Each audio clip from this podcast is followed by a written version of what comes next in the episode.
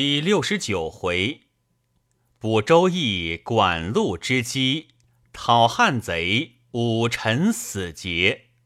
却说当日，曹操见黑风中群师皆起，惊倒于地。须臾风定，群师皆不见。左右扶操回宫，惊而成疾。后人有诗赞作词曰。飞步凌云遍九州，独凭遁甲自遨游。等闲诗社神仙术，点悟曹瞒不转头。曹操染病服药无愈，是太史丞许之自许昌来见操，操令之补益，之曰：“大王曾闻神卜管路否？”操曰：“颇闻其名，未知其数，如可详言之。”之曰：“管路字公明，平原人也，容貌粗丑，好酒疏狂。其父曾为琅琊及丘长，鲁自幼便习仰视星辰，夜不肯寐。父母不能禁止，常云。”家鸡野狐，尚自知时，何况为人在世乎？与邻儿共戏，则画地为天文，分布日月星辰；即稍长，即深明周易，仰观风角，数学通神，兼善相术。琅琊太守单子春闻其名，召路相见。时有作客百余人，皆能言之士。陆谓子春曰：“陆年少胆气未坚，先请美酒三升，饮而后言。”子春其之，遂与酒三升。饮毕，陆问子春：“今欲与陆为对者，若辅君四座之事也？”子春曰：“吾自与卿旗鼓相当。”于是与陆讲论义理，陆娓娓而谈，言言精奥。子春反复辩难，陆对答如流。从小至暮，久时不行。子春及众宾客，无不叹服。于是天下号为神童。后有居民郭恩者，兄弟三人皆得痢疾，请陆补之。陆曰：“卦中有君家本墓中女鬼，非君伯母及叔母也。昔饥荒之年，谋数升米之力，推之落井，以大石压迫其头，孤魂痛苦，自诉于天。”故君兄弟有此报，不可攘也。郭恩等涕泣伏罪。安平太守王基知路神卜，言路至家，是信都令妻常患头风，其子又患心痛，因请路补之。路曰：“此堂之西角有二死尸。”一男持矛，一男持弓箭，头在壁内，脚在壁外。持矛者主刺头，故头痛；持弓箭者主刺胸腹，故心痛。乃决之。入地八尺，果有二关，一关中有矛，一关中有角弓及箭，木俱已朽烂。陆令洗骸骨去城外十里埋之，其余子遂无恙。官陶令诸葛元遣新兴太守陆往送行，客言陆能复射，诸葛元不信，暗取燕卵、蜂巢、蜘蛛三物，分至三合之中，令陆补之，挂成。各写四句于河上，其一曰：“寒气虚变，一呼雨堂。雌雄以行，羽翼舒张，此燕鸾也。其二曰：家世道玄，门户众多，藏经欲读，得秋乃化，此风巢也。其三曰：胡素长足，吐丝成罗，寻网求食，立在昏夜。此蜘蛛也，满座惊骇。乡中有老妇失牛，求捕之。陆判曰：“北西之滨，七人宰烹，即往追寻，皮肉尚存。老妇果往寻之，其人于茅舍后煮食，皮肉犹存。复告本郡太守刘斌。”捕七人罪之，因问老父曰：“汝何以知之？”复告以管路之神卜。刘斌不信，请路至府，取印囊及山鸡毛藏于河中，令卜之。路卜其一曰：“内方外圆，五色成文，韩宝守信，出则有章。”此印囊也。其二曰：岩岩有鸟，锦体朱衣，羽翼玄黄，名不失尘。此山鸡毛也。刘斌大惊，遂代为上宾。一日出郊闲行，见一少年耕于田中，陆立道旁观之良久，问曰：少年高兴贵庚？答曰：姓赵，名言，年十九岁矣。敢问先生为谁？陆曰：吾管路也。吾见汝眉间有死气，三日内必死。汝貌美，可惜无寿。赵言回家，即告其父。父闻之，赶上管路。哭拜于地曰：“请归救吾子。”路曰：“此乃天命也，安可攘乎？”复告曰：“老夫只有此子，望其垂救。”赵言亦哭求。陆见其父子情切，乃谓赵言曰：“如可备敬酒一瓶，鹿脯一块，来日。”即往南山之中，大树之下，看磐石上有二人一骑，一人向南坐，穿白袍，其貌甚恶；一人向北坐，穿红袍，其貌甚美。如可乘其异性浓时，将酒及鹿仆跪尽之，待其饮食毕，如乃枯拜求寿。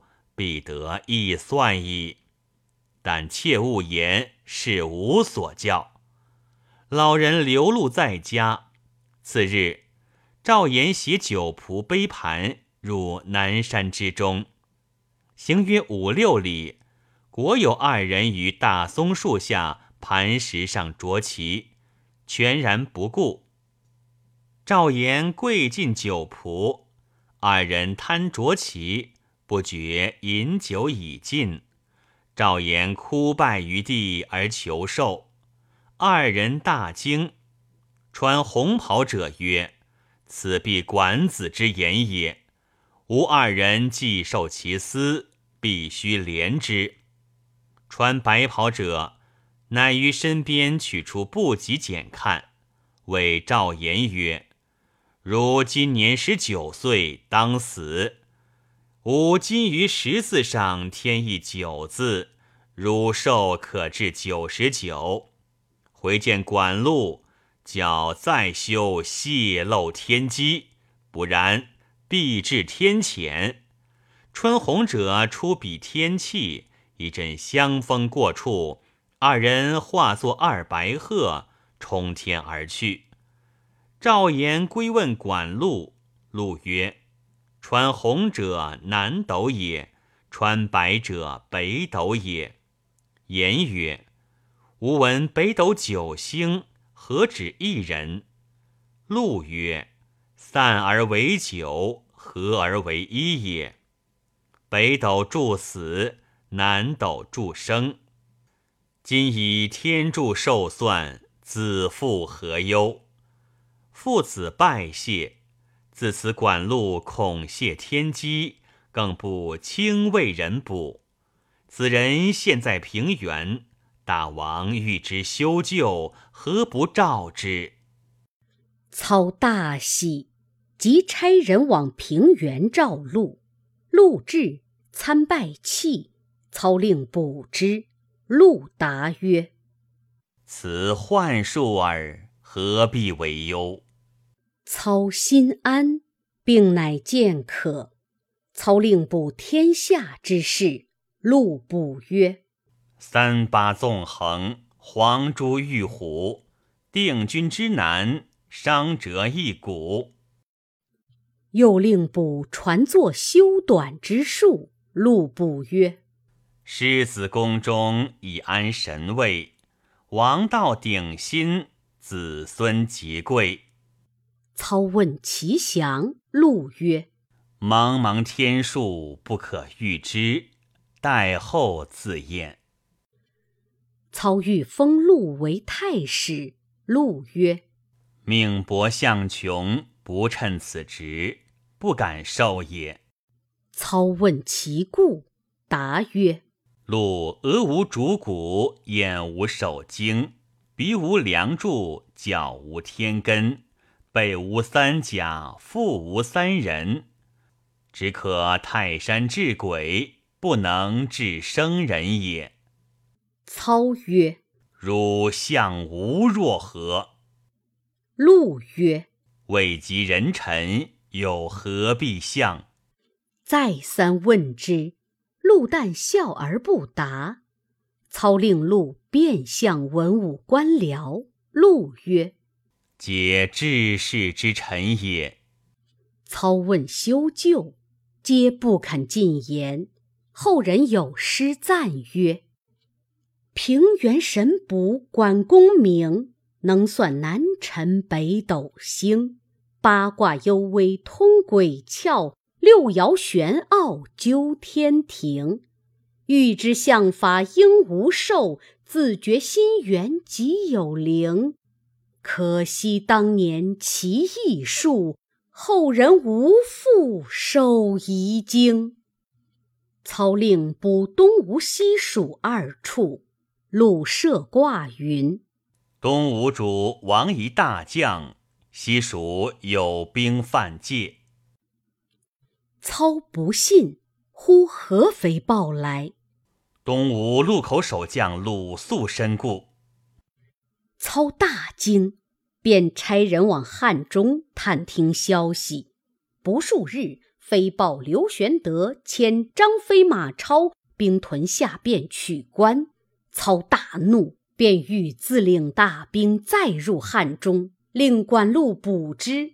陆曰：“大王未可妄动，来春许都必有火灾。”操见陆延累晏，故不敢轻动，留居邺郡，使曹洪领兵五万。往助夏侯渊、张合同守东川，又差夏侯惇领兵三万与许都来往巡警，以备不虞。又叫长史王弼总督御林军马，主簿司马懿曰：“王弼嗜酒性宽，恐不堪任此职。”操曰。王弼是故披荆棘、历艰难时相随之人，忠而且勤，心如铁石，最足相当。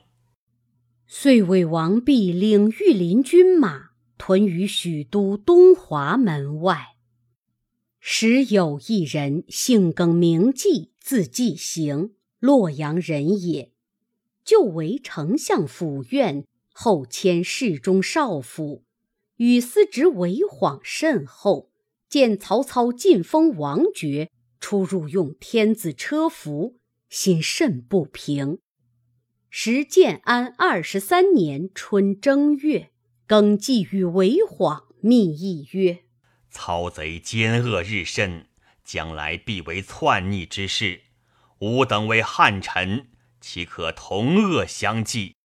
韦晃曰：“吾有心妇人，姓金名一，乃汉相金密堤之后，素有讨操之心，更兼与王弼甚厚。”若得同谋，大事既矣。耿纪曰：“他既与王弼交厚，岂肯与我等同谋乎？”韦晃曰：“且往说之，看是如何。”于是二人同至金衣宅中，一接入后堂坐定。恍曰：“得为与王长史甚厚，吾二人特来告求。”一曰：“所求何事？”晃曰：“吾闻魏王早晚受禅，将登大宝，公与王长史必高迁，望不相弃，取次提携，敢得非浅。”以拂袖而起，侍从者奉茶至，便将茶泼于地上。晃扬惊曰：得为故人，何薄情也？一曰：吾与汝交厚，为汝等是汉朝臣宰之后，今不思报本，欲复造反之人，吾有何面目与汝为友？耿纪曰：乃天数如此，不得不为耳。一大怒。耿纪为晃见一国有忠义之心，乃以实情相告曰：“吾等本欲讨贼，来求足下，前言特相示耳。”一曰：“吾累世汉臣，安能从贼？公等欲服汉室，有何高见？”晃曰：“虽有报国之心。”未有讨贼之计。一曰：吾欲里应外合，杀了王弼，夺其兵权，扶助栾舆，更结刘皇叔为外援，操贼可灭矣。二人闻之，抚掌称善。一曰：我有心腹二人，与曹贼有杀父之仇，现居城外，可用为羽翼。耿纪问是何人？一曰：太医吉平之子，长名吉邈，字文然；次名吉木，字思然。曹昔日为董承一代赵氏，曾杀其父，二子逃窜远乡，得免于难。今已潜归许都，若是相助讨贼，无有不从。耿纪为谎大喜，今已即使人密唤二吉。须臾，二人至，以具言其事。二人感愤流泪，怨气冲天，誓杀国贼。今一曰：正月十五日夜间，城中大张灯火，庆赏元宵。耿少府为司职。你二人各领家童，杀到王弼营前，只看营中火起，分两路杀入，杀了王弼，竟跟我入内，请天子登五凤楼，召百官面谕讨贼。及文然兄弟于城外杀入，放火为号，各要扬声，叫百姓诛杀国贼，截住城内救军，待天子降诏，招安已定。便进兵杀头叶郡擒曹操，即发使击诏刘皇叔。今日约定，至其二更举事，勿似董承自取其祸。五人对天说是歃血为盟，各自归家，整顿军马器械，临期而行。且说耿纪、韦晃二人。各有家童三四百，预备器械。吉邈兄弟亦聚三百人口，只推围猎，安排已定。今依先期来见王弼，言：方今海宇稍安，魏王威震天下，今值元宵令节，不可不放灯火，以示太平气象。王必然其言，告谕城内居民，尽张灯结彩，庆上佳节。至正月十五夜，天色晴霁，星月交辉，六街三市尽放花灯，真个金无不尽，玉漏无催。王弼与御林诸将在营中饮宴。二更以后，忽闻营中呐喊，人报营后火起。王弼慌忙出帐看时，只见火光乱滚。又闻喊杀连天，知是营中有变，即上马出南门，正欲耿继，一箭射中肩膊，几乎坠马，遂往西门而走。背后有军赶来，王弼着忙弃马步行，至金衣门首，慌叩其门。原来金衣一面使人于营中放火，一面亲领家童随后助战。只留妇女在家，时家中闻王弼叩门之声，只道金衣归来，依妻从阁门便问曰：“王弼那厮杀了吗？”王弼大惊，方悟金衣同谋，径投曹休家，报知金衣、耿继等同谋反。休即披挂上马，引千余人在城中拒敌。城内四下火起，烧着五凤楼，地闭于深宫。曹氏心腹爪牙死拒宫门。城中但闻人叫：“杀尽曹贼，以服汉室。”原来夏侯惇奉曹操命，巡警许昌领三万军离城五里屯扎。是夜。